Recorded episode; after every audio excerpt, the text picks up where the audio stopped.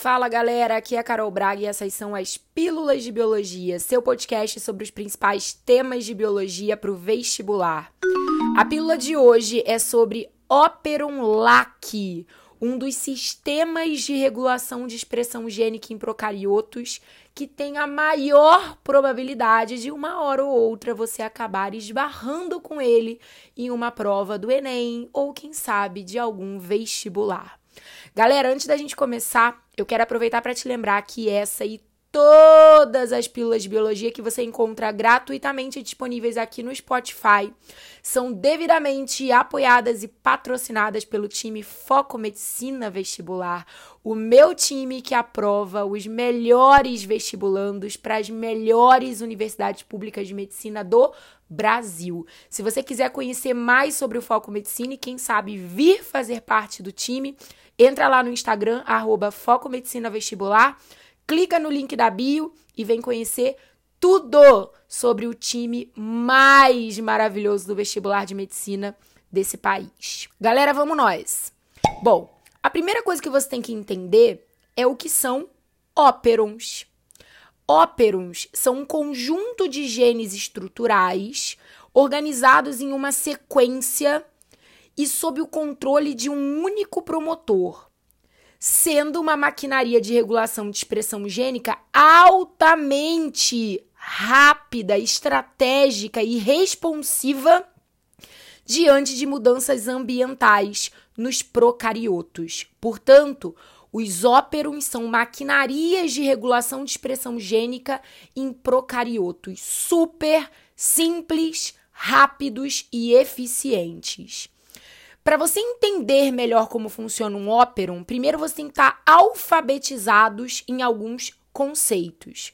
Você tem que saber o que é um promotor, um operador, um gene regulador, uma proteína repressora, genes estruturais. Vamos nós então? Promotor é um nome que a gente dá para uma região do DNA responsável pela sequência sinal que atrai fatores de transcrição e a famosa enzima RNA polimerase para designar que logo à frente desse promotor existe um gene a ser transcrito. Então, um promotor é uma sequência sinal para transcrição. Operador é uma região do DNA capaz de interagir com proteínas repressoras isto é, reprimindo ou não a transcrição de genes estruturais dos quais aquele operador faz parte dentro do óperon. O nome óperon é, de certa forma, em homenagem à presença dessa sequência regulatória chamada de operador. Gene regulador é um gene cujo produto da sua expressão é a proteína repressora, que nada mais, nada menos é a proteína capaz de se ligar ao operador. Quando a proteína repressora está ligada ao operador, aquele óperon estará inativo, reprimido. E quando a proteína repressora não estiver ligada ao operador, automaticamente aquele óperon estará ativado. Quando um ópero está ativado, significa que os genes estruturais desse ópero estar, estarão sendo transcritos. E quem são os genes estruturais? O que são os genes estruturais? Eles são os genes codificadores de proteínas. Eles são genes cujos produtos da sua expressão são RNAs mensageiros que serão traduzidos em proteínas ou enzimas envolvidas em funções relacionadas ao próprio ópero em questão. Então, por exemplo, no caso do óperon LAC, ele é um óperon, ele é uma maquinaria de controle de expressão gênica relacionado à síntese de proteínas, enzimas envolvidas na metabolização da lactose por bactérias. Um óperon, ele sempre vai ter uma sequência bem organizada na composição dos seus genes nós teremos na sequência de formação de um óperon. Antes dele, o gene regulador do óperon, que é aquele cujo produto da expressão é a proteína repressora. Logo depois, a gente vai encontrar o promotor do óperon, o operador e os genes estruturais, exatamente nessa sequência. Toda vez que a proteína repressora estiver ligada ao operador, a RNA polimerase se liga ao promotor do óperon, mas não consegue passar pelo operador, porque a proteína repressora está bloqueando esse caminho. E por esse motivo, o óperon estará completamente reprimido. Os genes estruturais não serão transcritos. Em condições que a proteína repressora não poderá se ligar ao gene operador, quando a RNA polimerase se ligar ao promotor desse óperon, automaticamente sua passagem pelo operador estará livre a RNA polimerase conseguirá transcrever os genes estruturais e dessa forma as proteínas e enzimas relacionadas ao óperon estarão sendo devidamente sintetizadas. Eu vou falar agora mais especificamente para vocês sobre como funciona na prática o óperon da lactose, o óperon lac. Toda vez que a bactéria é cultivada num meio que tem glicose disponível para ela, a lactose não tende a ser um carboidrato preferencial de utilização. A glicose, quando disponível, é esse carboidrato, carboidrato preferencial. Primeiro, porque ela é um monossacarídeo. Segundo, porque a sua oxidação é muito rápida, simples. Ela é mais fácil de ser captada pela célula, metabolizada. Então, a glicose é a menina dos olhos.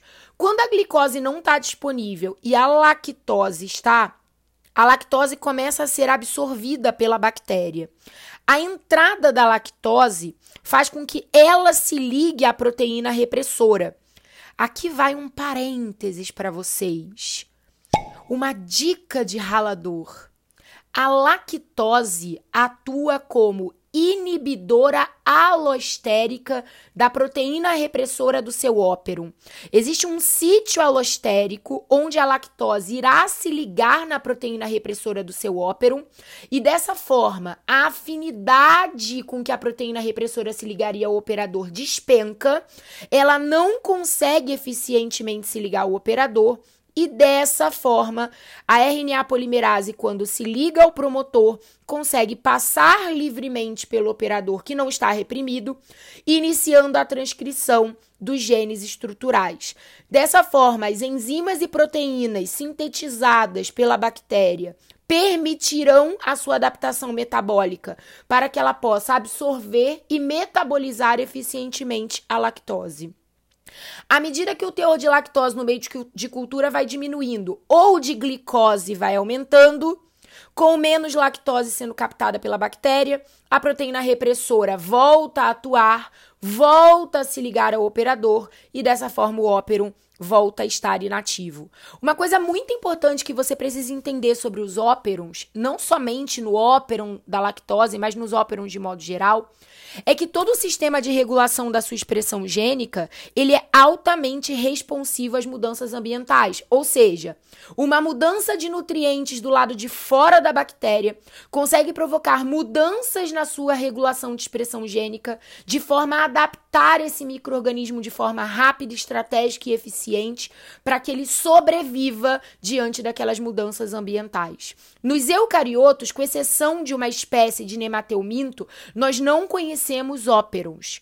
Nos eucariotos, os principais sistemas de regulação de expressão gênica são muito mais complexos e geralmente envolvem os eventos epigenéticos. Se você quiser entender mais sobre modulação alostérica, que foi algo que eu comentei rapidamente na pílula de hoje, e também sobre epigenética, não deixa de fuçar entre as mais de 140 pílulas disponíveis aqui, porque já tem pílulas gravadas sobre esses temas e eu tenho certeza que você vai aprender muito sobre isso. Outra dica importante: já tem um resumo prontinho, com figura de como é um óperon e tudo de mais importante que eu descrevi aqui nesse áudio para você, te esperando lá no meu Instagram, arroba professora Carol Braga.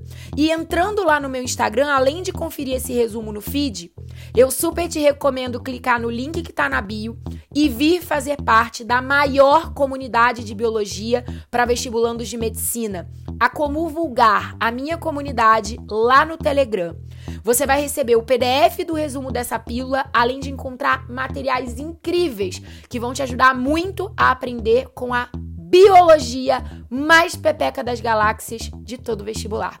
Espero que você tenha aprendido tudo sobre Operon Lac. Semana que vem tem mais. Beijo!